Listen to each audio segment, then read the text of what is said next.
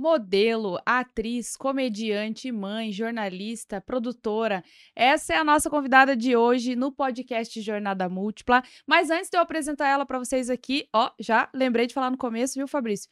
Eu vou pedir para você dar um like nesse vídeo, que nos ajuda muito, e encaminha ele, compartilha com mais amigos para assistir o nosso podcast ao vivo de hoje. Agora sim, com a Gi Rocha. Seja muito bem-vinda, Gi. Obrigada. Obrigada por aceitar Uma o nosso honra. convite. Tô bem feliz. A gente já tava em altos papos. O Fabrício, como sempre, corta. A gente fala, galera, vamos pro ao vivo, porque a conversa tá boa. Pois é. E eu nem demais. lembro onde que a gente parou dessa conversa, pra te falar bem a verdade. Mas Nossa, também não, porque foram tantos assuntos, né? Uma coisa aleatória de mulher, né? Eu falo que as, as mulheres que vêm aqui, as nossas convidadas, é, coincidentemente são mulheres de jornada múltipla e de uma energia assim incrível, que a gente chega já conversando e o Fabrício tem que cortar, porque a gente começa a bater o papo no bastidor, mas daí a galera fica de fora. Aí eu não posso fingir que eu tô escutando você pela primeira vez, É, as suas histórias. pois é. Mas enfim, como que está? Como foi sua semana? Você vi que você também tá na correria. Fala Pois pra nós é. um pouquinho de como é que tá a, A vida. gente aí. vive numa correria, né? É de noite, e é filho, e é casa, e é tudo, é casamento. Essa semana foi um pouquinho mais leve, mas a é partir mais de amanhã leve. já vai começar de novo a correria, já começa né? a bombar. Mas é, graças a Deus ainda tem o que fazer, né? Pior se não tivesse o que fazer. Menina, é verdade. Tem horas que eu penso. te- quando gente, logo no início da pandemia, a gente meio que meio parou com tudo, assim, né? De trabalho, se ficou, ficamos com aquela sensação de será que faço? Será que mudo o meu formato? Será que vai precisar? E a gente sentiu falta disso, né? Sentiu. E agora vem toda essa loucura de novo, aí. Vem. ho- Hoje é Até você se né? organizar, né? Você precisa tentar entrar num ritmo da organização de novo, né? Entrar no Já não ritmo. era muito organizado.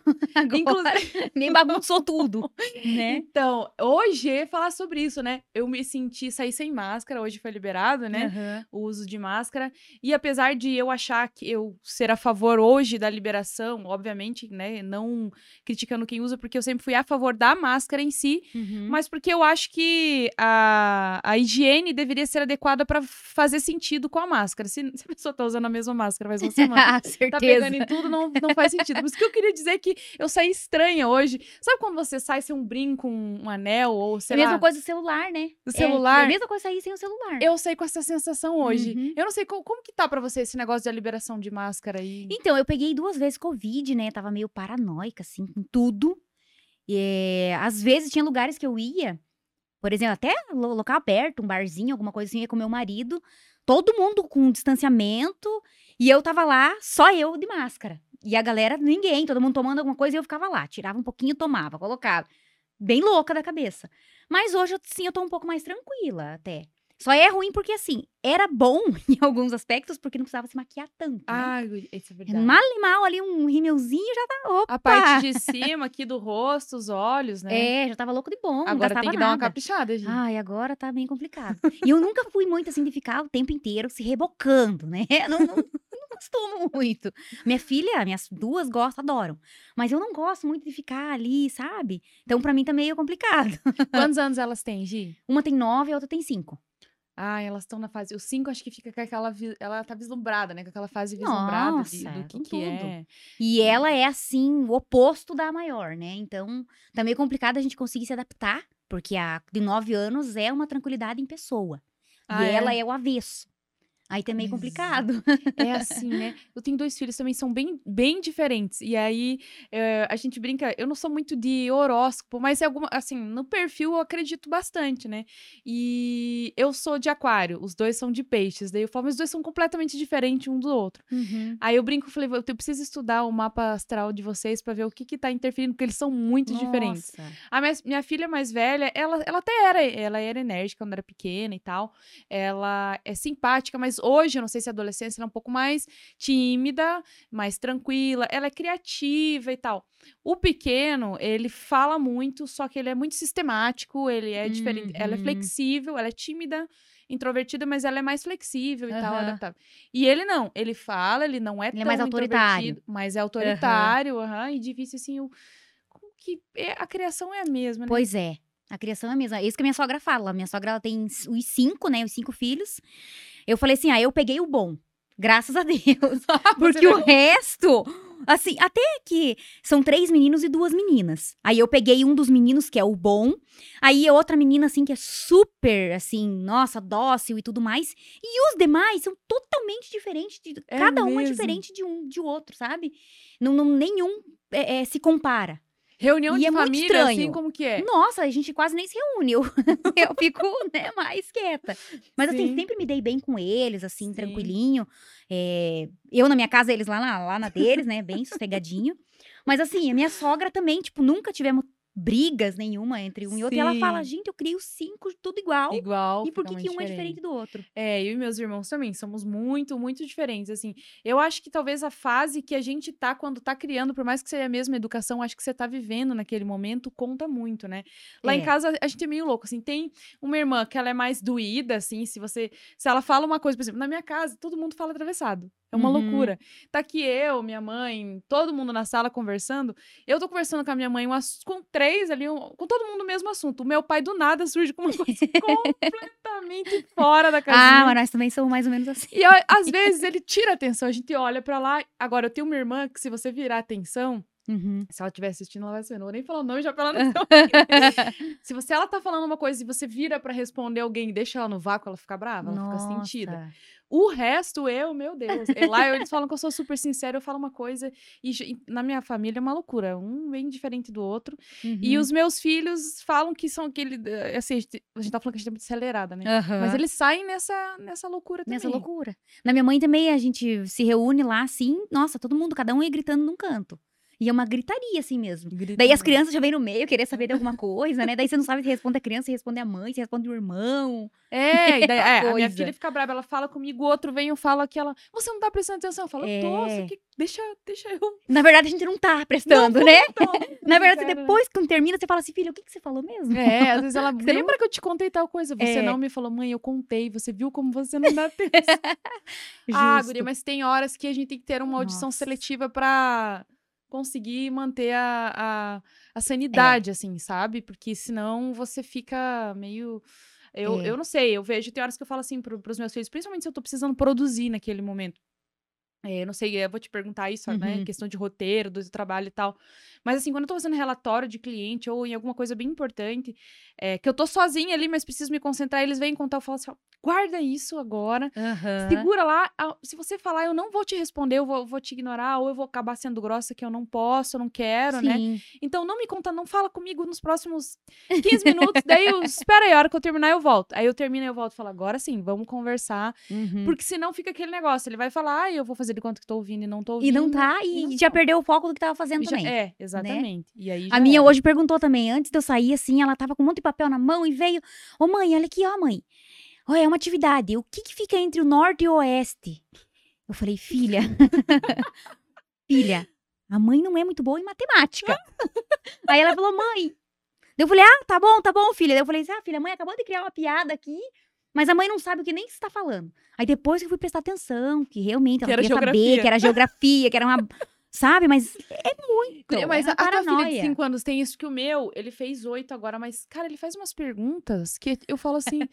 céu, Pelo amor, Não né? tá dando pra pensar Uhum. agora, não. Mas umas perguntas absurdas, assim, umas coisas É. que, claro, né, a curiosidade dele, mas eu falo, meu Deus, eu não sei responder.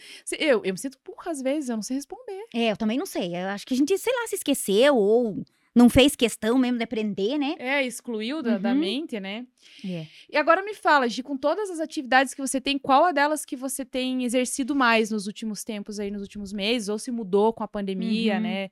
É, Eu vi que você é atriz, modelo, é, comediante, que é uma coisa que a a gente tá muito em alta isso. Em Curitiba são poucas mulheres comediantes. E eu queria saber qual dessas frentes aí você tem focado mais nos últimos tempos. Então, agora na pandemia eu dei uma parada, assim, praticamente geral, porque não tava indo em bares, teatros e nada, só em casa. Só que eu pensei assim, ah, vou parar e vou ficar inválida? Vou, fazer o quê no sofá, né? Sim. Com filho, e assim, eu moro num sítio, num lugar onde não tem internet, não tem conexão. É não tem- mesmo? é, é total, assim, isolado do mundo. E eu pensei, meu Deus, preciso fazer alguma coisa.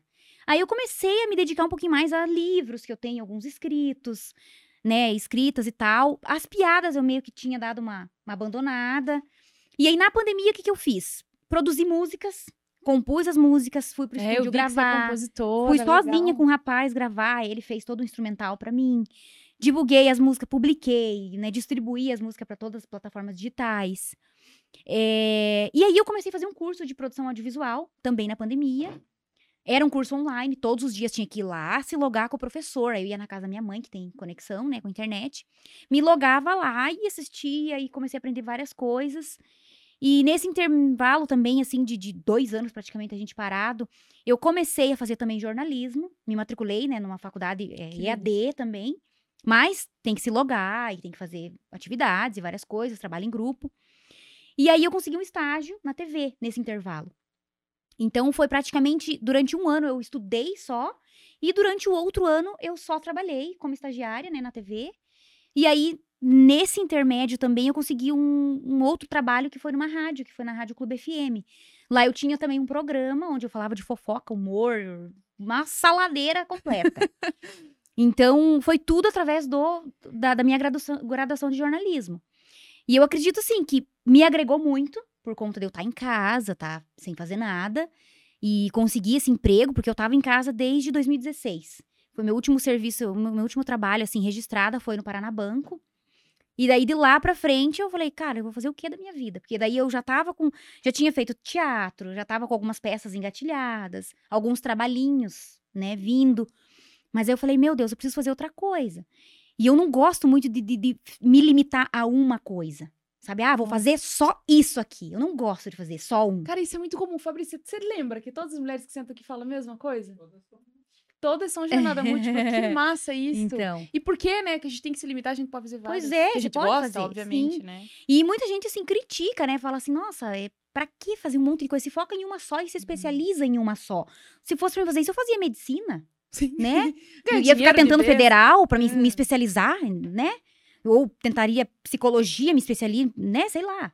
Eu não quero, eu quero fazer um monte de coisa, né? Eu quero aprender. E outra, também eu não tenho muito dinheiro pra pagar todo mundo. Então eu preciso aprender tudo, né? Sim, olha, você falou uma coisa legal e eu, eu pensando aqui, eu acho que para algumas pessoas, né, eu, eu não falo assim o lado bom da pandemia. A pandemia não teve lado bom, mas a gente conseguiu tirar o melhor que a gente pôde daquele momento. E pelo que eu percebi, assim, o lado artístico aflorou, porque você teve que se colocar no lugar de aprender, que você não, tá, não conseguia estar executando muita coisa, e meio que foi fluindo, né? Isso. Teve alguma coisa que você se descobriu nesse teu lado artístico e daí do jornalismo, mas de certa forma foi muito pro artístico também. Nossa, o jornalismo foi assim, também um divisor de águas, porque eu tava assim, depois que eu saí do teatro, eu não sabia o que eu ia fazer da vida, né? Aí eu me meti a besta a fazer stand-up. Falei, vou fazer stand-up, não sei o que, que vai dar nisso aqui. E eu achava que o que eu contava era pra ser colocado num livro. Bem no fim, eu escrevi os livros e falei, nossa, isso aqui é muito fácil. Eu gosto de coisa difícil, né? Uhum. Vou tentar mais uma coisa. E daí foi, né, nesse intervalo todo. Já tinha começado no stand-up lá em 2018, daí na pandemia parei, daqui a pouco voltei, retomei. Então, assim, aflorou muito em muitos aspectos, mas eu vi, assim, que me abriu muitas portas, Sim. né? Porque você cons- consegue, assim, conhecer pessoas diferentes, você consegue ter uma, uma visão diferenciada também de, de como funciona todo o processo. E você não fica naquela só, ai, que vontade, ai, que legal Isso. né? Eu tava Uhum. conversando com, com o Fabrício no começo aqui, eu pensei assim, né? Muita gente fala, ai, é, a gente assiste, é muito legal você sentar na, na- no teu sofá e assistir o que que tá acontecendo, o que que tá rolando, Uhum. né? Mas assim, eu ficava tentando desvendar o que que tava por trás daquilo. Uhum. E na Uhum. pandemia foi me serviu pra isso, porque eu Entendi. aprendi no jornalismo o que que era um roteiro, por que tinha um comercial por trás, por que que tinha um marketing. Você aprende a produção. Sim. Aí o estágio me ajudou por conta disso, porque eu fiz Você foi parte viver da na produção prática, é. fui viver ali na prática tudo.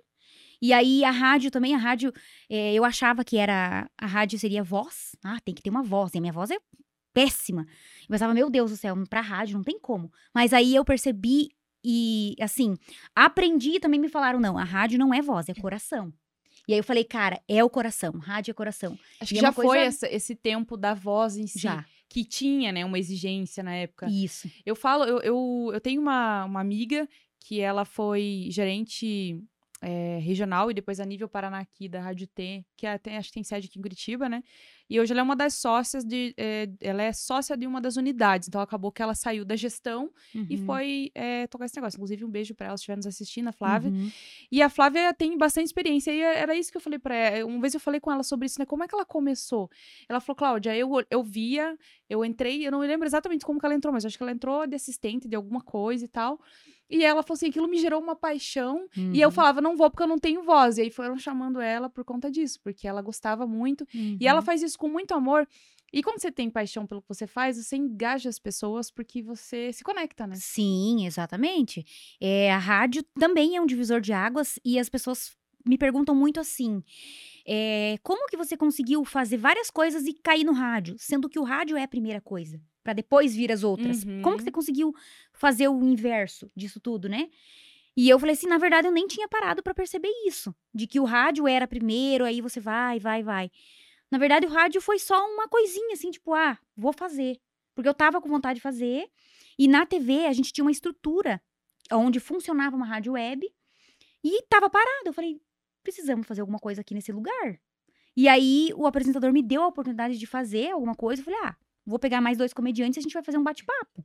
E aí a gente começou a transmitir pelo Facebook e tal, era uma, uma zoeira.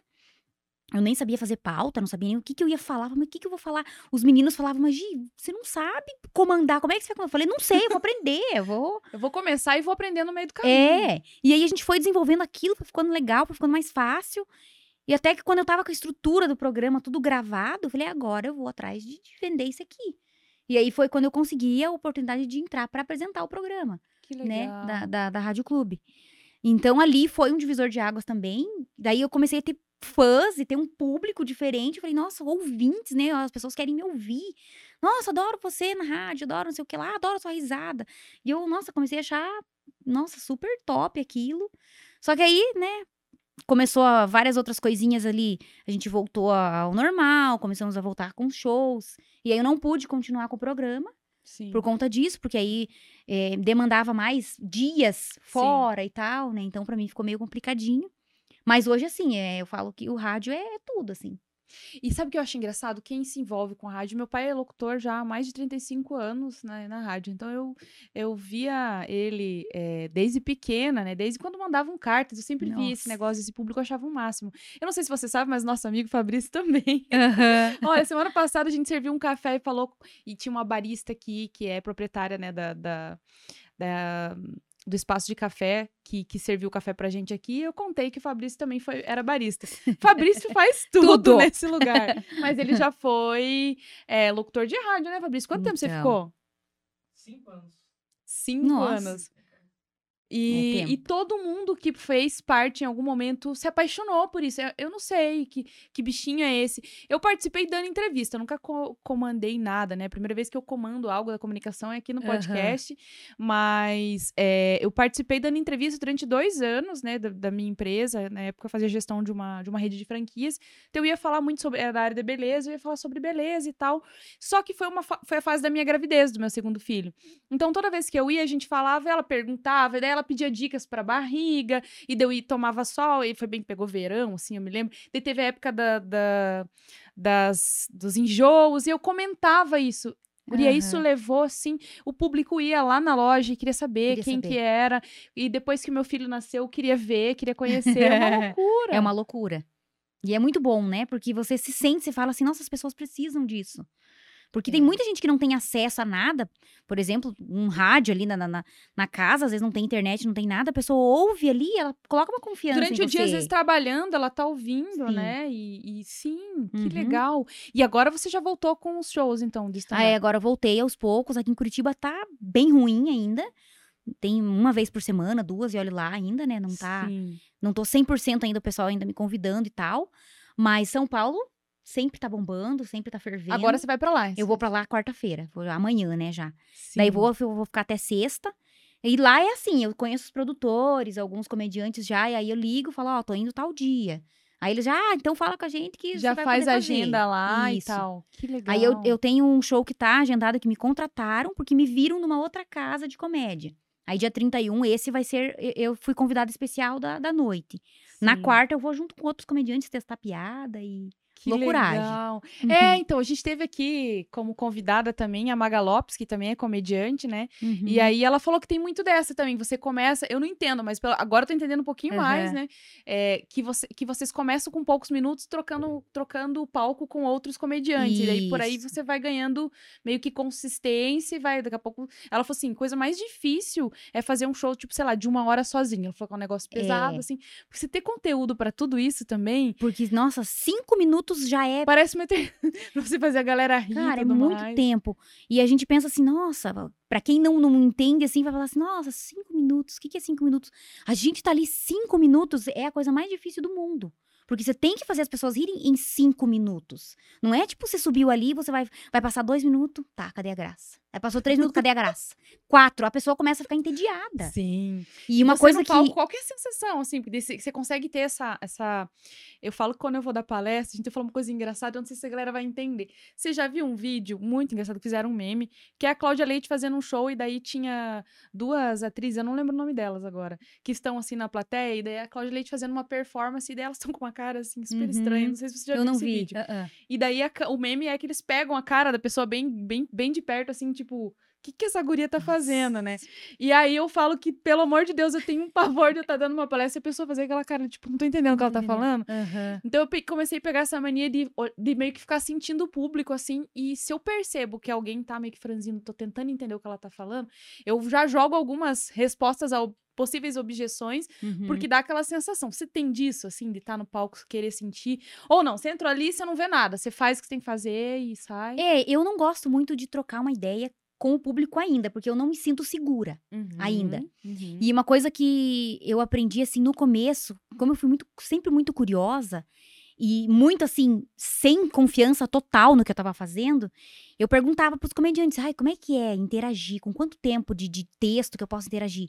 E o Patrick Maia, que é um dos Uhum. comediantes né, mais conhecidos assim em São Paulo e em todo, todo mundo, ele falava assim, Gi, quando você tiver cinco minutos bons, que vai demorar mais ou menos uns dois anos pra você ter, aí você pode começar a mexer com o público. Uhum. Antes disso, é arriscado, mas não é Olha impossível. Pode loucura. tentar. Então eu fiquei com aquilo na minha cabeça, sabe? E eu determinei, eu falei, cara, eu não vou ter cinco minutos bons antes de, de dois anos. Então, assim, hoje que já vai fazer o quarto ano que eu tô no stand-up, tirando a época de pandemia e tudo mais, que vai dar uns dois anos, vamos dizer assim, Sim. de, já, né, firme ali, ativo, hoje eu já tenho um pouquinho mais de intimidade. Pra pegar, né, alguém que tá com uma cara feia e falar, nossa, filho, tá com fome, né? Dá uma brincadinha É, porque assim. ainda mais é o stand-up, porque é arriscado, né? Isso. Você fala uma coisa, a pessoa. Eu, bom, não sei, acho que a pessoa que tá ali, ela tem que estar. ela tem que estar disposta. Acho que é um público Tem. que já tá meio que aberto pra isso. Isso. Se você for ficar bravo numa situação dessa. É bem complicado. E assim, se você não souber lidar com a rejeição, já era.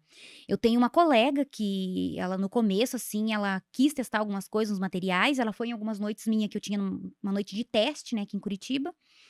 E lá era incrível e era muito bom, porque ela levava bastante gente, a família, todo mundo. Ela se sentia no ambiente dela. E era um centro cultural, não era bar. E quando ela foi pro bar, ela sentiu totalmente o oposto. Foi um impacto pra ela e ela falou: Gi, não é pra mim. Então, assim, ela, ela viu que não era aquilo que ela queria, Uhum. sabe? E isso é muito importante, muito, assim, legal, interessante da pessoa ver, porque às vezes você fala assim, nossa, vou tentar de novo. E aí você vai começando a ficar, no, vai gerando uma frustração, você fala, meu Deus, eu não sou nada, eu sou uma coisa, sou um, né? Uhum. E assim, eu no primeiro dia já riram mais ou menos, o segundo mais ou menos. Só que quando eu fui vendo que não ia funcionando, eu ia vendo que todo mundo também não estava funcionando. Uhum. Eu falava, ah, tá todo mundo Não aqui. é só comigo. não é só comigo. Uhum. Então hoje, assim, eu tenho um pouquinho mais de domínio pra. Por exemplo, nossa, não funcionou a piada. Eu falo, nossa, gente, que piada ruim, né? Eu já não tô meio. Mas antes eu ficava, ai, nossa, não riram da minha piada. Eu já ficava toda incomodada. Porque eu acho que isso é uma sensação, principalmente com a piada em si, né? É uma sensação, porque assim, tem coisas, né? Que você. Eu falo pra minha filha muito isso, a gente envia, envia meme, envia eu, minha, minha filha, meu namorado. E aí tem coisas que você acha o máximo de engraçado. Só que dependendo de como você conta aquilo, a Isso. pessoa tá num outro contexto, ela não acha graça nenhuma. E você Não. tá se matando de rir. Sim, Aí você vai contar e aí acontece isso, e né? acontece. E assim, em São Paulo, o público ri de qualquer coisa que você falar. Tipo assim, às vezes eu chego assim, é, me apresento pra eles e falo, ah, gente, é, os casais aqui, viu? é, mulheres, podem deixar os homens rirem, né? À vontade, eu não vou depois pegar contatinho com ninguém, né? Talvez no direct e tal. Eles acham meio engraçadinho. Agora, aqui em Curitiba, se você for falar Faz isso, uma- nossa, levanta e vai embora. Sério, aqui é muito ruim, que vários bares. Tá assim, de- de- brincando que da agora galera o levantar. Fabrício tá se matando. É, tem muitos lugares que acontece isso. Lá em São Paulo, o pessoal é muito Essa, aberto. essa, essa coisa que falam que o curitibano é fechado, até pra isso se sente, é, assim. muito. Aqui em Entendi. Curitiba é bem.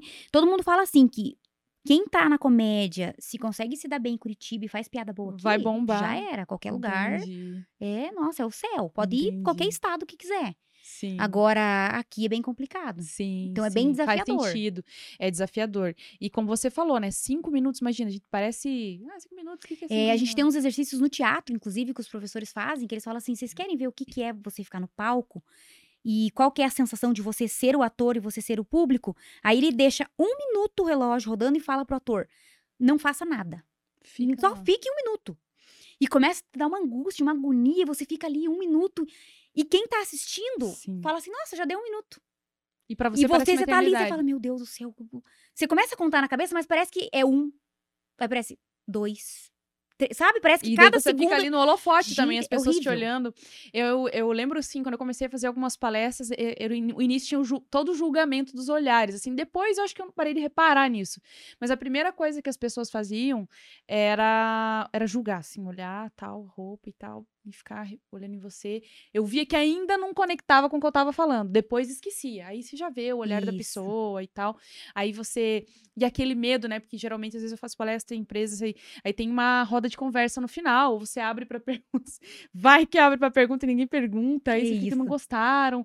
Então, assim, Aham. meio que eu fui. é, obviamente que utilizando algumas técnicas, meio que assim, eu vou criando situações durante a palestra pra que gerem as A perguntas pergunta. no final, né? Aham. E, e eu trabalhei muito isso com medo daqui. Tem toda uma insegurança. E assim, nossa, já faz tanto tempo, mas sexta eu dei uma palestra que era assim, era online, era pra câmera em si.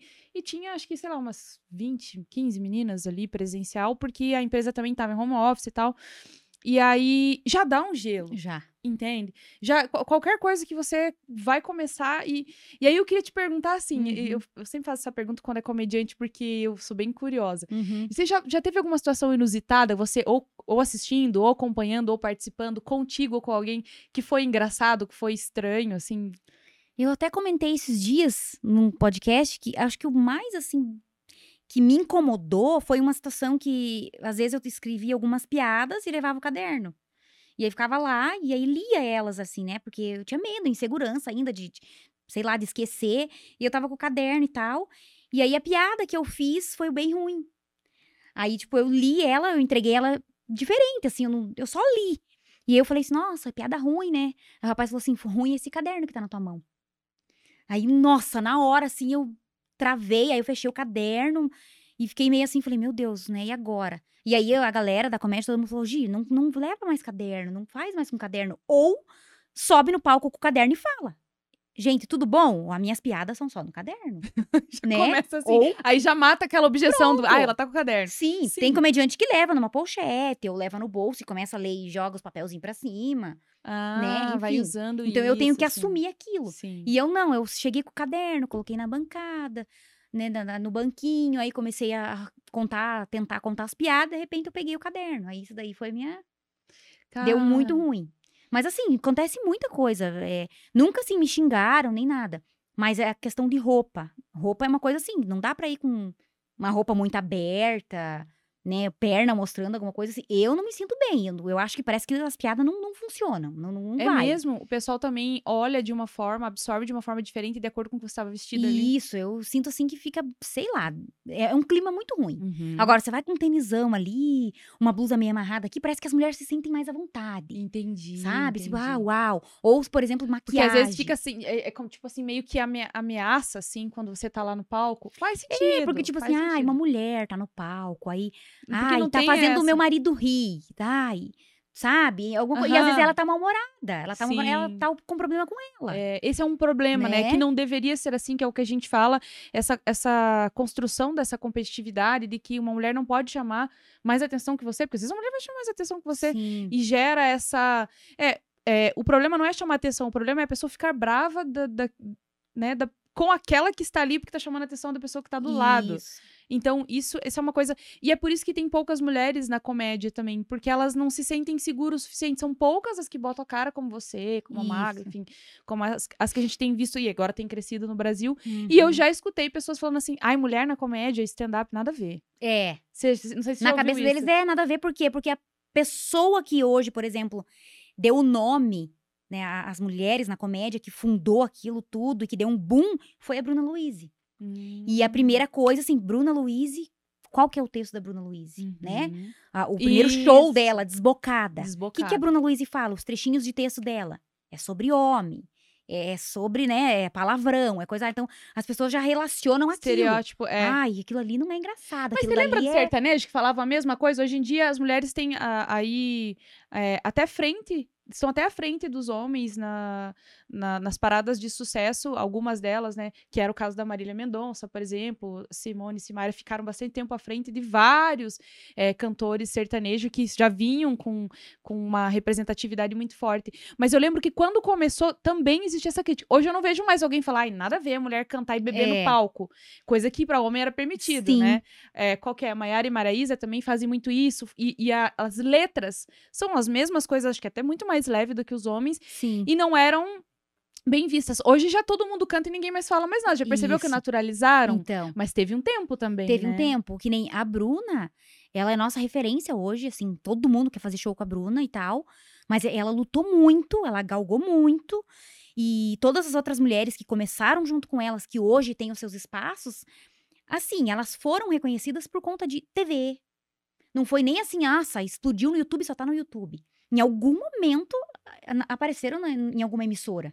E aí foi aonde, opa, mas esse aqui tá dando Conseguiu. certo né? Uhum. Opa, esse aqui é meio engraçadinha. Porque assim, todo mundo conhecia a Dani Calabresa. Mas aí você para e fala, ah, é a Dani Calabresa é uma comediante. Mas se você for ver, a Dani Calabresa também fazia o stand-up. Que também é uma coisa que, tipo, ninguém valorizava, ou, Uhum. né? Então, assim, é, tem muitas comediantes que sim, começaram no stand-up e outras que não, que já foram direto pra TV. Né? Então, é, é, tem muita coisa assim de, do, da, as pessoas desconhecem. Uhum. Quando as pessoas passam a saber de fato da onde veio aquilo, fica um pouco mais, né, mais tranquilo, mais leve de, de, de encarar. Uhum. Hoje, com a tecnologia, com a internet, com tudo, todo mundo já tem muito na Ficou- mão. É, exato. já exato. sabem o porquê, como, da onde veio, né? Sim. Então, sim. a gente tem várias referências. É, isso é verdade, porque assim, eu lembro que eu, eu conhecia os mais conhecidos, aqueles que chegavam a nível nacional, assim, no reconhecimento grande.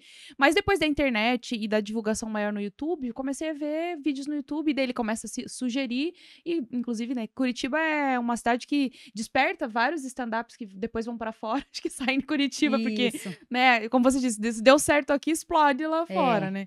Mas, é, mas de fato, antes não tinha todo esse, esse Não. reconhecimento. E como que você descobriu, assim, comediante, engraçada? Já era, já era assim?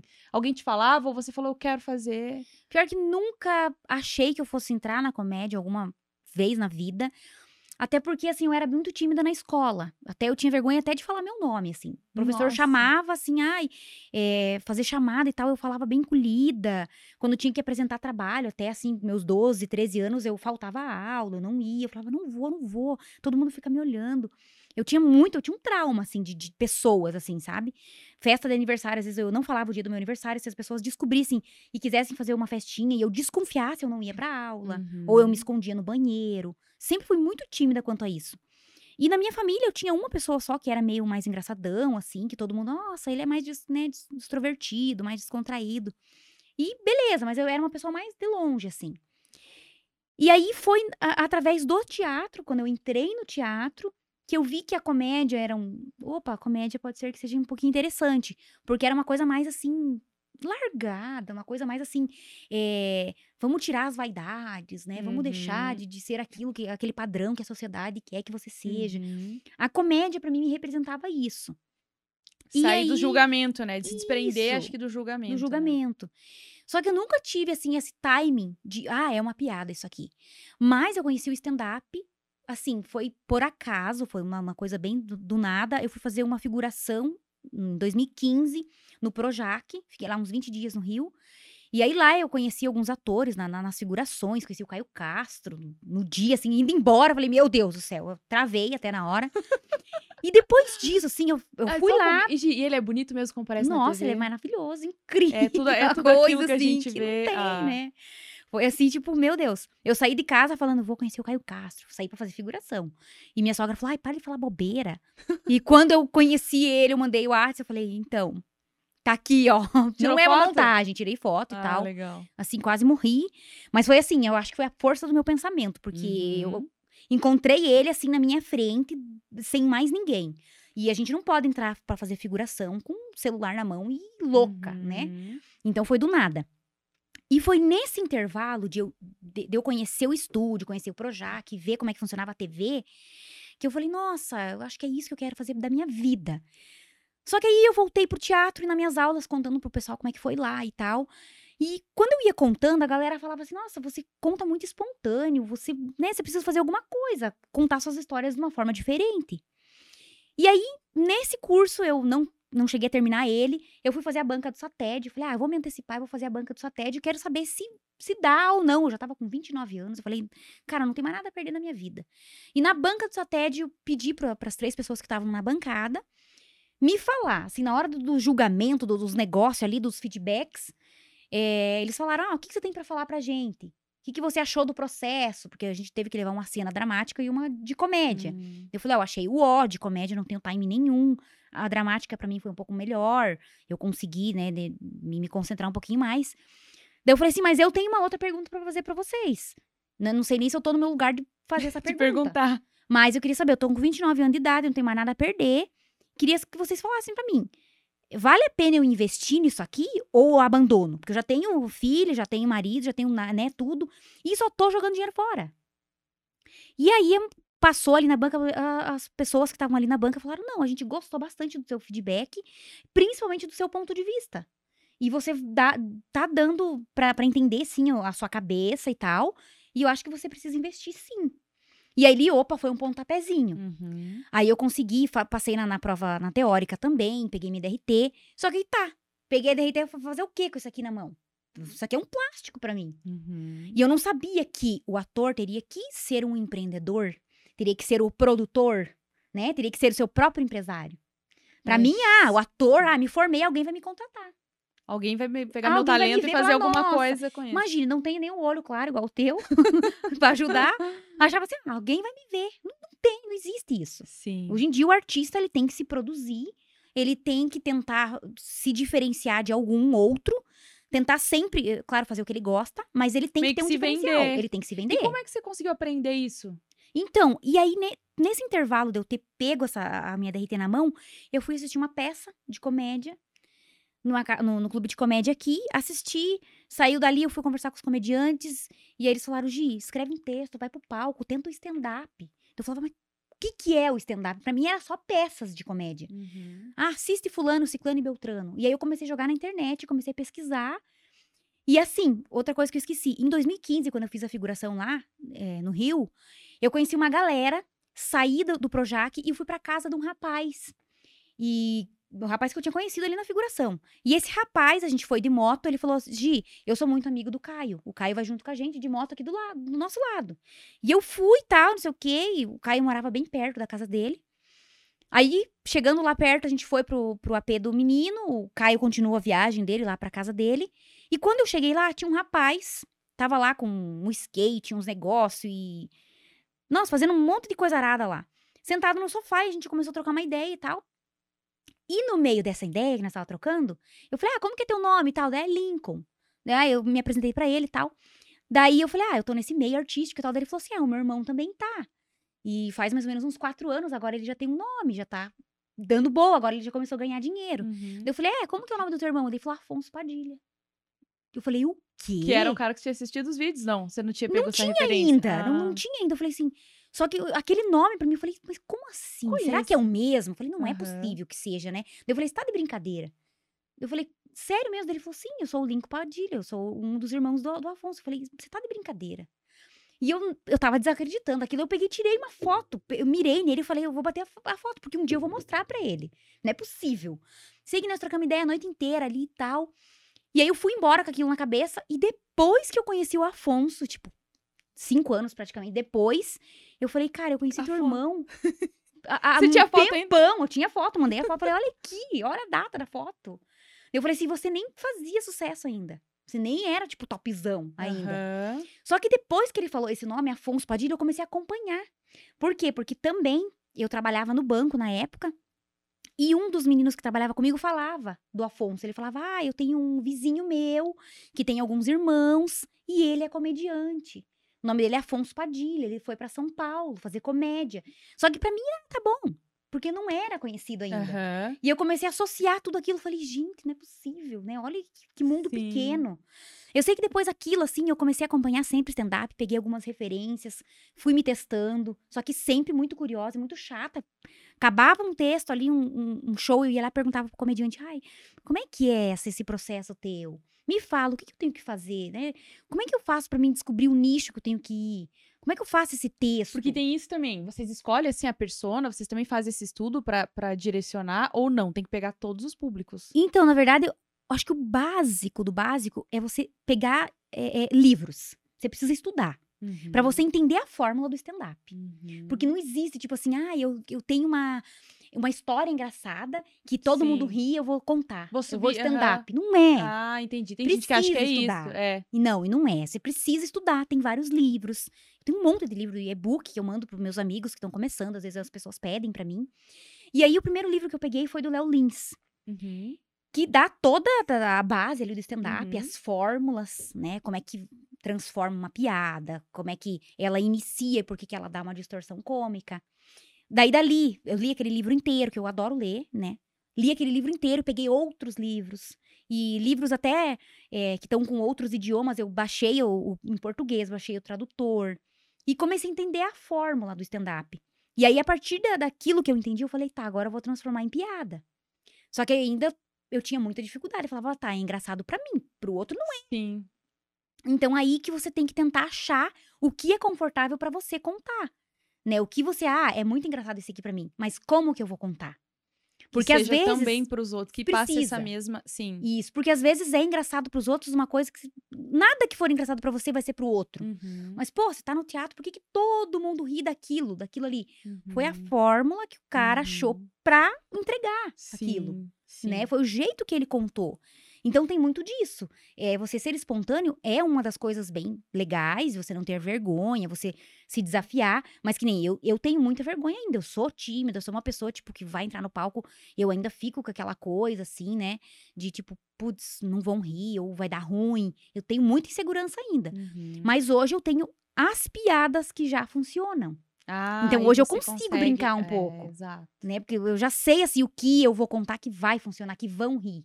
Querendo ou não, porque ela já está na fórmula da piada, Sim, entendi. né? entendi. E assim, hoje em dia tudo que acontece é piada pra mim. Eu entro numa panificadora, putz, é uma piada ali. Entro no mercado, putz, é uma piada. Eu Já, eu não consigo levar mais nada a sério. Pra mim é tudo piada. eu, ti- eu sempre tive essa noção e eu brinquei que, cara, o comediante ele tem essa, essa pegada. Ele, não, eu, eu acho que a pessoa fica engraçada. Eu brinquei um dia que estava aqui e o, o Jericó chegou e ele falou bom dia. Eu já ri. Eu não Aham. sei porquê. Você lembra disso, Fabrício? Eu ri. Aí eu nem sabia quem era ele. Aham. Depois, depois que, enfim, ele chegou aqui, porque ia trocar uma ideia com o Aham. Fabrício e tal. E falei, cara, vocês são engraçados até falando bom dia, porque parece que é diferente. Uhum. E eu cheguei aqui contigo, a gente se conectou e a gente já riu desde o início aqui. Nem sei o que, que a Gi falou aqui, que eu já ri no início É. também. E, e, e eu, eu, sim- é isso que eu queria perguntar. Se, se vocês. É o que você acabou de falar. Se vocês vivem isso é o tempo todo, você olha ali tudo. Porque eu vejo, quando eu assisto o, o pessoal que tá fazendo, o stand-up, enfim, é, ele, qualquer coisa que ele conte da vida dele é um roteiro com piada no meio. Uhum. E deta- ó, das do Afonso também. Esses tempos eu vi um que ele tava contando da cirurgia. Cara, o roteiro da cirurgia dele inteiro, Aham. tudo tinha uma piada no meio. E a gente ri horrores. Uhum. É, mas tudo vira piada. E é, isso Tudo. que- é isso mesmo. É, é isso tá- mesmo. Só que quando a gente tá entre a gente, tipo, acabou um show, todo mundo se reuniu, a gente não fica fazendo piada. Não, Sim. A gente fica sim. comentando, tipo, ah, essa daqui funcionou, essa aqui não, essa aqui não. Mas a gente não fica, tipo assim, um zoando o outro e um tirando o sarrinho, porque não é da, da, daquilo. Sabe? É, é, o comediante em si, ele vê a piada em tudo, vê a malícia em tudo, mas é por quê? Porque ele tira o proveito de uma coisa ruim. né? Não é uma coisa tipo assim, nossa, aquele, ai, caiu, pisou ali na banana, bateu a cabeça, ai, que engraçado. Isso a não história é engraçado. não é engraçada, mas ele consegue É. transformar. Só que a gente Aham. consegue trazer aquilo. Opa, vamos deixar um pouquinho mais leve. Nossa, Sim, caiu, bateu a cabeça, esbarrou. Nossa, vem aqui, mãe, te Sim. catei. sim. É uma coisinha tipo, putz, nossa, tua mãe caiu ali, se arrebentou. Então, pra nós, a gente, poxa, é engraçado aquilo. Sim. Só que quando a gente tá ali contando, pra nós não é. E, e tem muito disso, assim, é, é, eu sou uma pessoa, assim, que eu preciso de doses de adrenalina e de piadas o tempo inteiro, porque a, a minha vida e eu mesma, assim, eu sou uma pessoa frustrada, eu sou uma pessoa, tipo, nossa, meu Deus, o que que eu tô... Por que eu vim no mundo? O que que tá... Você tem umas crises existenciais? É, eu tenho uns negócios assim, tipo, meu Deus, quando que eu vou ganhar dinheiro? Gente, Sim. né?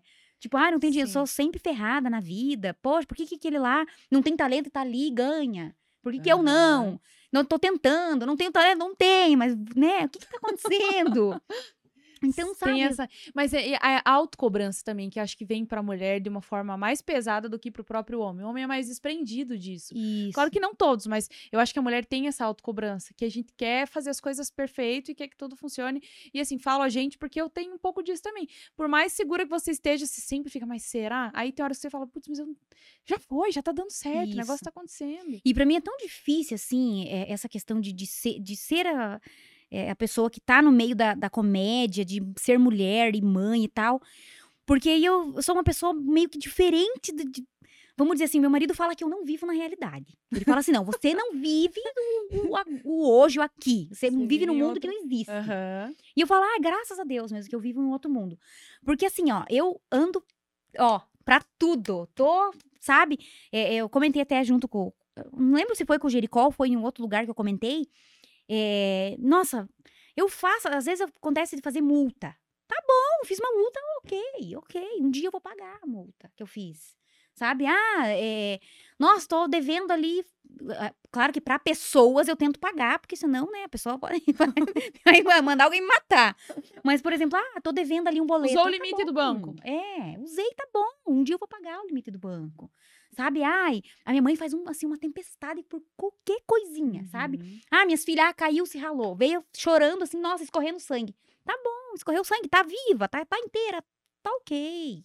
Sabe, eu já sofri outra, várias outras emoções que me fizeram falar assim, cara, existe muita coisa pior.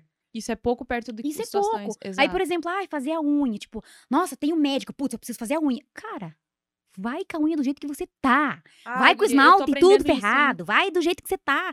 Levanta, coloca a roupa que der. Por exemplo, eu não tenho aquela, aquele rótulo, sabe? Tipo, ah, eu vou num casamento. Ah, eu vou que roupa que eu vou?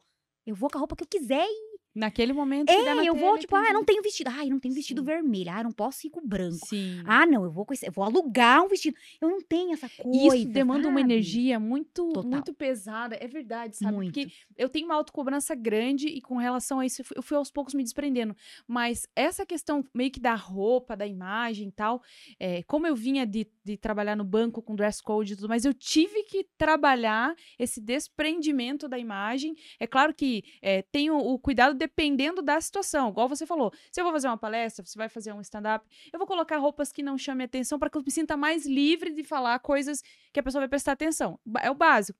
Mas esse desprendimento veio com o tempo e assim, com, com escolhas. Eu, eu quero fazer várias coisas, só que se for desse jeito que eu penso em fazer, eu não vou conseguir. Então eu vou ter que me desprender. A unha, assim, gente, vou contar hoje. Sabe como que eu fiz minha unha hoje? Eu, eu atendo clientes e tal. E entre um atendimento e outro não ia dar tempo e eu não tinha agendado porque eu me mudei, tô com a. Cara, Uhum. pra eu achar roupa já foi um negócio assim, sorteio. Eu abro uma caixa e É. se Deus quiser, tá aqui, porque um monte que Sim. tem que abrir não vai dar tempo. E aí, é, eu atendendo o, o cliente hoje, é, e o meu filho veio pra estudar. A hora que eu terminei de atender, eu já, eu já tinha meio que deixado as coisinhas do lado ali e tal. A hora que eu termi, tava terminando de atender, eu já tava meio que assim. Uhum. A imagem tava aqui, né? o- A, a câmera tava daqui pra cima, eu já tava dando uma lixadinha e tal. Aí parava, anotava as coisas.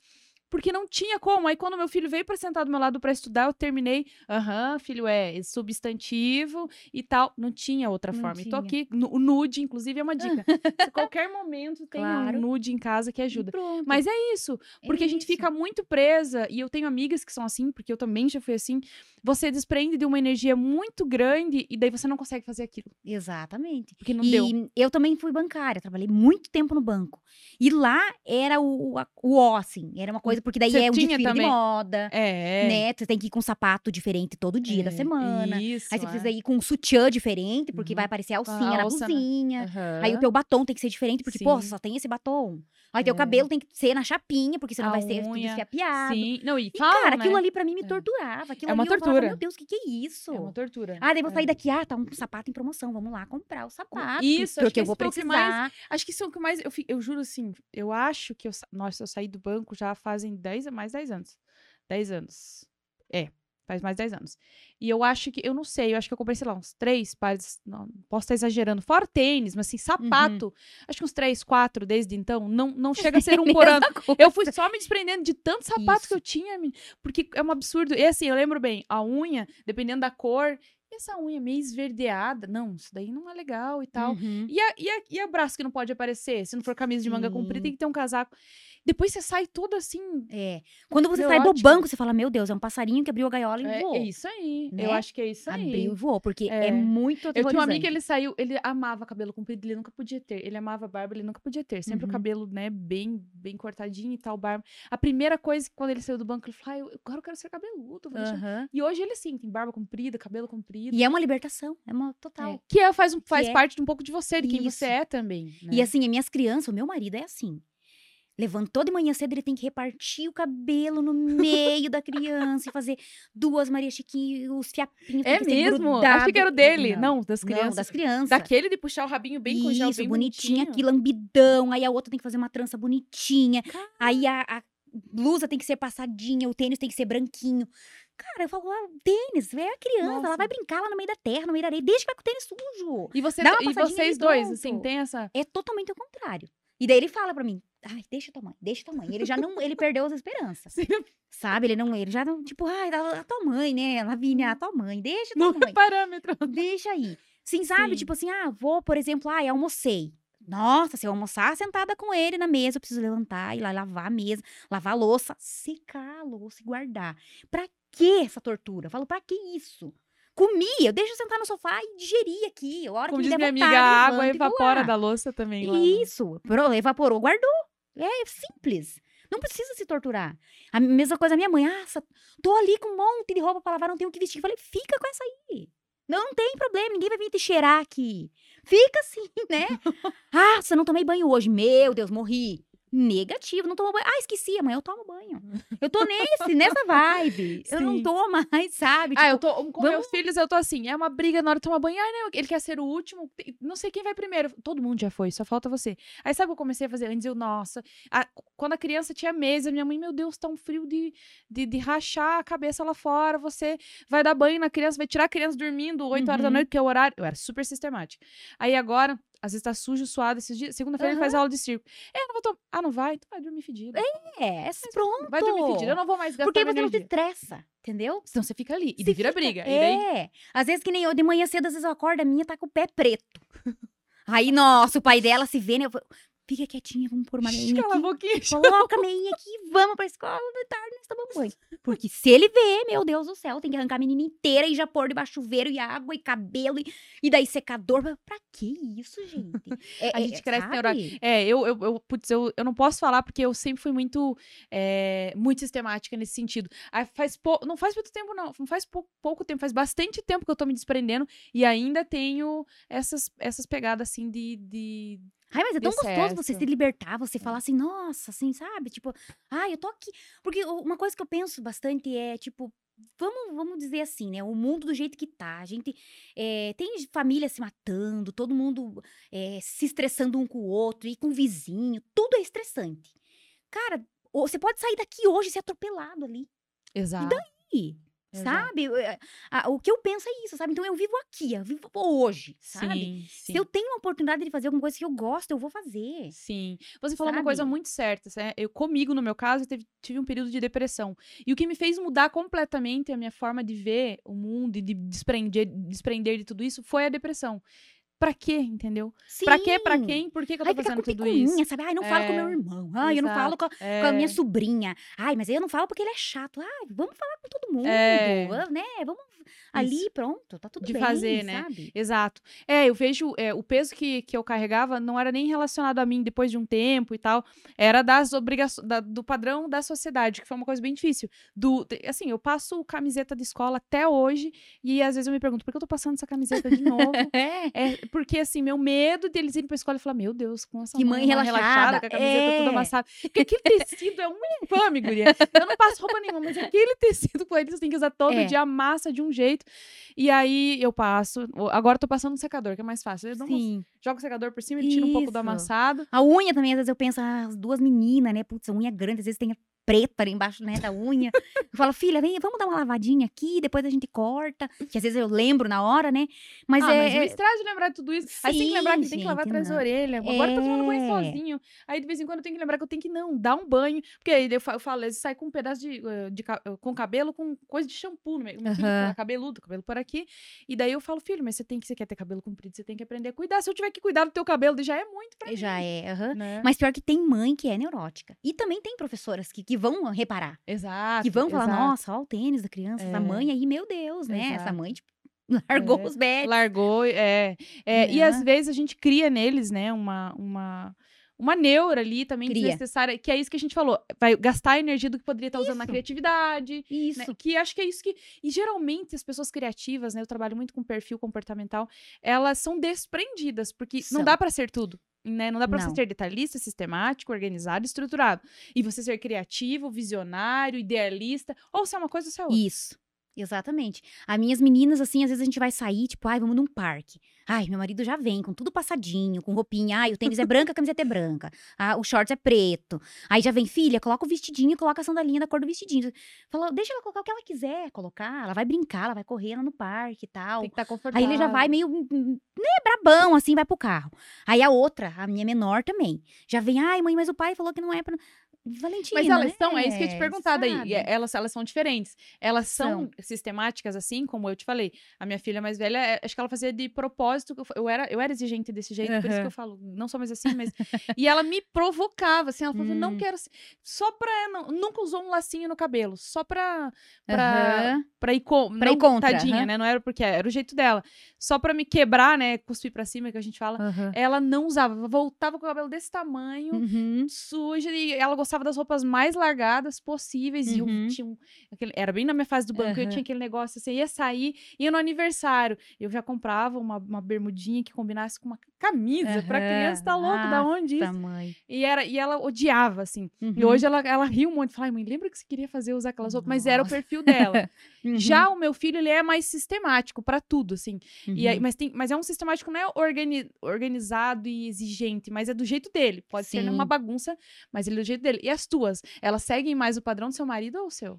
Então, a mais velha segue mais o padrão dele. Ela gosta de não ir contra ele. Tipo, Uhum. ai, o pai mandou fazer um rabo de cavalo. Ai, o pai mandou amarrar aqui. Ai, o pai falou pra mim pôr esse tênis. Ai, o pai falou, né, que esse tênis tá sujo. Às vezes nem tá sujo. Às vezes tá marrom, não tá nem preto, né? Ai, da- da- só que assim, ela, eu deixo. Eu falo, tá bom, filha, faz, teu pai quer e você tá de acordo, tudo bem. A outra já não. A outra, todos os dias ela acorda chorando. Porque as bolinhas da meia dela incomoda. Sabe? As bolinhas que vai embaixo, a costura, o cabelo. Eu falo assim, Valentina, viver te incomoda. viver, Sim, sabe? sim. Ela acorda chorando e é um choro total. Então, assim, eu, às vezes eu visto ela ali na cama, tiro ela. Vai tomar café, Valentina? Não. Então vai escovar os dentes. Ela vai lá, escova os dentes. Quer, o que, que você quer, Valentina? Não quer nada? Então fique aí chorando. Eu já deixo, assim, sabe? Porque senão é um Uhum. estresse. É um estresse. Pra sair é exato. a mesma coisa. exato. O que, que você quer vestir, Valentina? Você coloca uma camiseta? Ela, tá bom, eu quero. Ela vai até a porta, ela volta. Não quer, ela já tira chorando. Aí você vai lá, ajeita Ai, meu outra. Você quer assim, essa aqui? chora, é. Quero, quero essa aqui. Você coloca. Aí ela dá uma olhada. Não quero, ela tira de novo. E ela é assim. Ah, Valentina, você quer tomar café? Quero. Aí você coloca o café. Tá quente, mãe. Você vai lá e esfria. Tá frio, mãe. Você vai lá e esquenta. Tá quente, mãe. E, e não tem. Nada tá bom. É igual o meu, você pergunta, eu vou fazer ovo mexido no café da manhã, você quer? Não, não, ai, não sei, não sei. Então se decida de uma vez, porque a hora que eu sentar pra comer o meu ovo mexido, você não vem falar. E era sempre assim, eu sentava lá, ele, ai, eu acho que eu quero ovo mexido. Não vai mais comer, não vai. Vou comer sozinho É aqui, você isso. não vai comer pra você aprender a falar antes. E daí choro, daí eu falo, E choro. Alguém, alguém tá. Eu, falei, eu cheguei nessa, assim. Você começa a chorar, nossa, agora o ovo vai lá na panela e vai se fazer sozinho porque você tá Isso. chorando, vai resolver. É. É isso mesmo. Eu, hoje foi o que eu falei pra Valentina. Ah, não sei o quê. Eu falei assim: chore, chore que vai dar tudo certo. Continua chorando que a tua vida vai ser É. resolvida. Ah, não, porque não dá, Gri. daí Eu, Não. não, eu não tenho energia nem pra choro mais. Não, não, tem paciência. Não tem, gente- o emocional da gente já tá. Já Ixi. tá. É, e pandemia e tudo, né? E aí, É. eu não sei você, mas assim, 24 horas por dia. Na pandemia, a gente teve sete dias por semana, pelo amor de Deus. Graças a Deus, as manhãs. Ah, porque acho que não tá na hora de voltar às aulas. Eu vai de uma vez, Vai de não uma vez. mais. Sim. Sim. A minha filha mandou um bilhete, é, veio me entregar um bilhete. Ah, porque o professor falou que tá numa escala, que tá não sei o quê, que estão reformando a escola, que papapá. Eu falei, fala que você bate até massa. Pode ir, pode ir. Não tem condição. Vai ajudar na construção. Por favor, É, não não, dá. a gente enlouquece, Guri, é isso mesmo. Enlouquece, não dá. É, e aí, nos teus shows, você leva eles ou não? Elas, ela- elas, né? Eles, eu digo elas e o seu esposo, né? Eles Então, participam? O meu marido, no começo, assim, logo que eu, ali uns cinco meses, seis meses mais ou menos, ele não ia. E ele falava assim: eu não vou lá passar vergonha, só tem comediante ruim. claro que só tinha comediante ruim, porque era todo mundo igual, no mesmo nível. E o medo que ele tinha das piadas não serem engraçadas. Isso, ele falava, eu não vou lá, rir do quê? Só, tipo assim, o, o- às vezes o principal, o convidado, que era o que salvava a noite. Sim. Então eu falava, nossa, nem ele me apoia, né? Que, que saco, que coisa chata. Só que aí, foi indo, foi indo, foi indo, ele começou a se infiltrar, daí às vezes ele, ah, não gostei desse, esse aqui foi legal. Ó, você tá indo mais ou menos. Aí meu auge foi quando eu fui abrir o show do Matheus Ceará, que era num teatro, foi a primeira vez que eu tinha feito num teatro, e todo mundo riu de todas as piadas. E ele falou, nossa, gostei, eu acho que vai dar certo esse negócio. Eu acho que vai, Isso tem vai a ver rolar. com o perfil também, né? Tem. A pessoa mais sistemática, ela, ela, ela pensa dez vezes antes de tentar, né? E eu quero o caso dele. Isso. Ele pensa dez vezes antes dele ir lá. Depois que vê, vai ficando mais leve, Isso. gosta e tal. E- Mas essas pessoas têm uma resistência. né? Eles têm. E ele também, assim, o que ele mais. O que mais pesava, assim, era eu fazer as piadas dele. Porque tinha muita piada que eu Hum, contava dele. entendi, Aí ele falava, sim. ai, ela vai fazer a piada e piada é ruim, não funciona. hoje, hoje ele vai em qualquer show que eu convidar, falar, vamos, vamos. Ele Porque lá. ele sabe que as piadas que eu faço dele funcionam. Sim. Todas, todas que eu faço dele. E eu gosto, tipo, quando ele vai, porque aí eu começo a fazer piada, eu falo, gente, meu marido nunca acompanha eu nos shows. Então eu gosto muito de fazer piadas dele. Então eu vou aproveitar o momento hoje que ele tá aqui. Aí ele, tipo assim, ele já se sente assim, opa, faz Sim. parte do show. Sim. E aí, claro que tem várias mulheres, ou às vezes alguns homens até que eu vejo assim, que ficam tipo, ai, ela tá falando do marido dela, porra, coitado do cara, não sei o quê. Mas É. tá, a gente fala, e ele me dá as piadas. Sim. E em casa, a gente tá tomando um café, ele fala assim, ó, põe no, no- show. Põe uma Ah, piada dessa, sabe? Sim. Esses dias sim. um amigo nosso, a gente foi até, foi a semana que passou, um amigo nosso fez uma piada, e aí de manhã cedo ele levantou, nós tava num climão assim, ele jogou aquela piada ali, sabe? Do show do Piá. E é um Piá que ele, tipo assim, não é um- uma pessoa que ele acompanha sempre. Então eu achei bacana também do lado dele. E hoje, assim, ele tá um pouco mais tranquilo quanto a isso, sabe? As meninas, as minhas, a maior também me dá piada. Às vezes Ah, ele vem e me ajuda, sabe? Ah, mãe, faz essa, mãe. Faz tal. Que teve um dia que eu fui num show com ela em Paranaguá e ela tava morrendo de fome. E aí a gente fez um pedido e não vinha, não vinha, não vinha. Demorou tipo uma hora e pouco pra vir. E ela, ai, mãe, eu não aguento mais de fome, não aguento mais de fome. Ela, ai, mãe, eu queria voltar a ter um ano. Eu falei, nossa, por quê, filha, né? Vem aqui com a mamãe, quer o colinho da mamãe? Daí ela falou, não, mãe, não é um colo, é porque daí eu não sentia fome, né? Com um ano não tinha. Eu falei, nossa, filha, tá tão precária assim. Daí ela, ai, mãe, eu não aguento mais. E daí agora ela quer que eu faça uma piada disso, sabe? Ela. Toda vez que eu vou, ela fala, ai, mãe, faz aquela piada. Eu ainda não consegui formalizar Que pra ela, ela, foi engraçado. mas pra ela né? é isso, sabe? É, porque ela não queria ter o colo, ela- não queria sentir Isso. fome, porque na cabeça dela, os bebês, as crianças pequenas, não tem Isso, fome porque não não, tem fome fala. porque dá. É, Não sabe falar. Chora. chora, né? Ganha o peito e tal. Sim, E aí sim. a menor eu quase não levo porque ela é chatinha mesmo. Daí eu sei que ela vai chorar, que vai querer ir toda hora no banheiro, que ela vai ficar, ô mãe, ô mãe, No mas ela não tá nem aí, do negócio. Não, e eles têm uma, né? O meu, agora passou essa fase, mas era os dois. Eu falo isso pra Uhum. minha filha até hoje, ela tem 15 anos. Cara, era antes de sair de casa, fala, vai no banheiro, faz as coisas.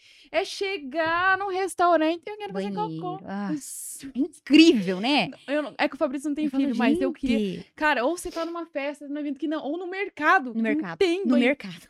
Você tá no meio das ondas, você quero fazer cocô É. ainda, cara. Que você tem, que Porra, largar o no carrinho, não tem mercado. cuida do carrinho. Mãe, eu tenho uma É vontade isso. de sentar e chorar, de Sempre. verdade. É, no- é nos lugares assim que não, não, não- tem, não tem o que fazer no lugar. Não tem Né? que fazer. Ai, guria, É, sério, não, mas é, isso que é massa. né? A gente tá chegando no final do nosso podcast, eu tenho, teria vontade de ficar, né, Fabrício? Um tempão aqui, porque, cara, você você é, ó, eu, cara, toda hora eu tô chamando você de cara, mas você é, é isso, é você, assim, você é muito autêntica, e eu acho que isso funciona. Eu, é que eu amo, né? Então, eu já, isso, pra mim, super funciona. E eu Uhum. sou aquela pessoa que acredita em tudo. Você faz uma piada da minha cara, todo mundo riu, eu respondi como se fosse verdade. Então eu, eu, sou muito Uhum. fiel, assim, que as pessoas estão falando. Eu acho que talvez fique sem graça quando tem muito julgamento por parte da pessoa. Isso. Quando você tá aberta a tudo que ela. Eu acho- achei tudo que você falou. Uhum. Até o jeito de você falar as coisas pra mim é engraçado. Mas eu acho que o que torna. Acho que o bloqueio entre algo ser engraçado, ser leve, é o julgamento da outra pessoa. Como você disse, do público, público de Curitiba, público de São Paulo. O público ele tem mais julgamento, ele tá fechado, não vai abrir, não, vai Não. achar engraçado. É, todo, todos os meios, eu acho, né? A- Acho que é todo até um trabalho. Às vezes tem alguma reunião em grupo, você tem uma vontade de falar alguma coisa, mas você sabe que se você for falar, os outros não vão comprar ideia, vai dar ruim pra você. Uhum. Né? Porque ninguém vai comprar a ideia. Porque Uhum. assim, é dificilmente, ah, tem 10 pessoas. Dificilmente nove vão ter uma ideia genial e vão jogar pro Uhum. gestor. Não, não Sempre é um que vai ter uma ideia Exato. mirabolante que ninguém vai comprar. Que ninguém vai comprar. e no Então- final das contas, pode ser que é- seja essa a solução, isso. né? A ideia. Então, todos, É. os, todos os meios tem alguma coisa. Na comédia tem muito mais por conta de ser um público maior, Sim. né? E por conta de ser mulher também. E uma exposição maior, uma exposição né? maior. Sim. Mais importante de tudo, né? Isso. E sabe o que eu acho legal, Gi? É, para você que tá aqui, que passou por esse processo, que também tem seus próprios julgamentos, que você falou, eu me considero às vezes uma pessoa frustrada. Para as mulheres que têm medo disso, queria que você deixasse uma mensagem final, até porque a ideia do, do nosso podcast é inspirar mulheres que queiram, é, que buscam a mesma profissão que você, ou mulheres que têm medo de outras situações, seja de vender o próprio produto na internet, seja é, Porque às vezes é isso, ela não tem apoio, ela não tem incentivo, ela volta pra trás e desiste, né? E, e da tua experiência, de tudo que você trouxe, você falou, ó, eu tenho medo de algumas coisas, eu tenho insegurança, mas tá lá, botando a cara, Sim. com medo ou sem medo, tá lá. Que mensagem você É. deixaria pra essas mulheres que estão nos assistindo aí? Ah, pra acreditar, né? Acho que o principal é acreditar n- em si mesmo e não dar ouvidos pra ninguém. E se tiver vontade de fazer, o que tiver vontade de fazer, vai lá e faz. Faz que se der ruim, deu, sabe? Ah, tem o TikTok, todo mundo tá vendo o TikTok. Ai, uma dancinha vou fazer. Ai, vou jogar na internet, vão rir de mim. Faz a dancinha do TikTok, pronto. Vai que viraliza. Se não viralizar, passou vergonha, mas passou, acabou. Foi. Alguém te viu ali, nossa, que vídeo horrível. Ok, tá tudo bem. Sabe? Então é isso, é não desistir, se focar, assim. é, é, eu digo se focar em 200 coisas, não em uma só. Se foca em um monte de coisa, faz tudo que tiver vontade, é, não passa vontade, sabe? Se Sim. arrepender daquilo que fez, né? Não daquilo que, ai, poderia fazer Sim, assim, É. poderia ter sido diferente. Não, então faz, se não der, não deu, aprendeu pelo menos, né? E eu acho que é isso, é tentar ser feliz do, do jeito que, Que der. legal. né?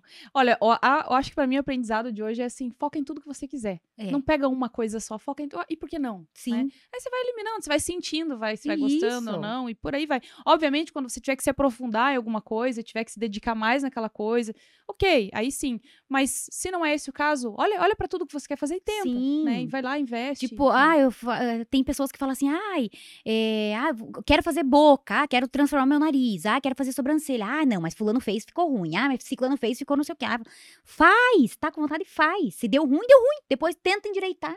Mas se é a tua vontade de fazer, faz, né? E acabou. Você vai te fazer sentir bem, e é isso, É, né? e pronto. Todo mundo faz, Sim. tá todo mundo fazendo. Tem, até no carnê estão fazendo hoje em dia, tá, tá- Sim, tá tão tudo. fácil. Hoje, tudo. dente, fa- É. harmonização. Ah, mas eu não tenho vontade de ir pra academia. Ah, mas eu não tenho coragem. Ah, mas eu não tenho. Tenta, tenta um dia, se matricula. Vai dois dias. Se não der, beleza. Perdeu o mês? Perdeu. Mas vai tentar fazer. Tem que fazer. É, Sabe, pessoal, ah, eu é. não vou porque eu não vou conseguir ir pra academia todo dia. Antes de Paga fazer. E vai tentar. É, eu acho também, É, concordo lá. 100%. Muitas das vezes você acaba gostando e acaba fazendo, né? Mas tem que ter o primeiro passo, É. né? Eu acho que esse, essa limitação não, não é mais. É o que sabe? trava, né? Muita gente não- coisa. Não, tá mais no mundo pra se Sim, limitar tanto Sim, assim. concordo contigo. Não estamos nem, nessa fase mais como era antigamente. Isso. Ah, eu adorei o nosso podcast. Eu vou encerrar por aqui, Gi. Mais uma vez, obrigado por ter aceitado o convite, Eu por estar aqui.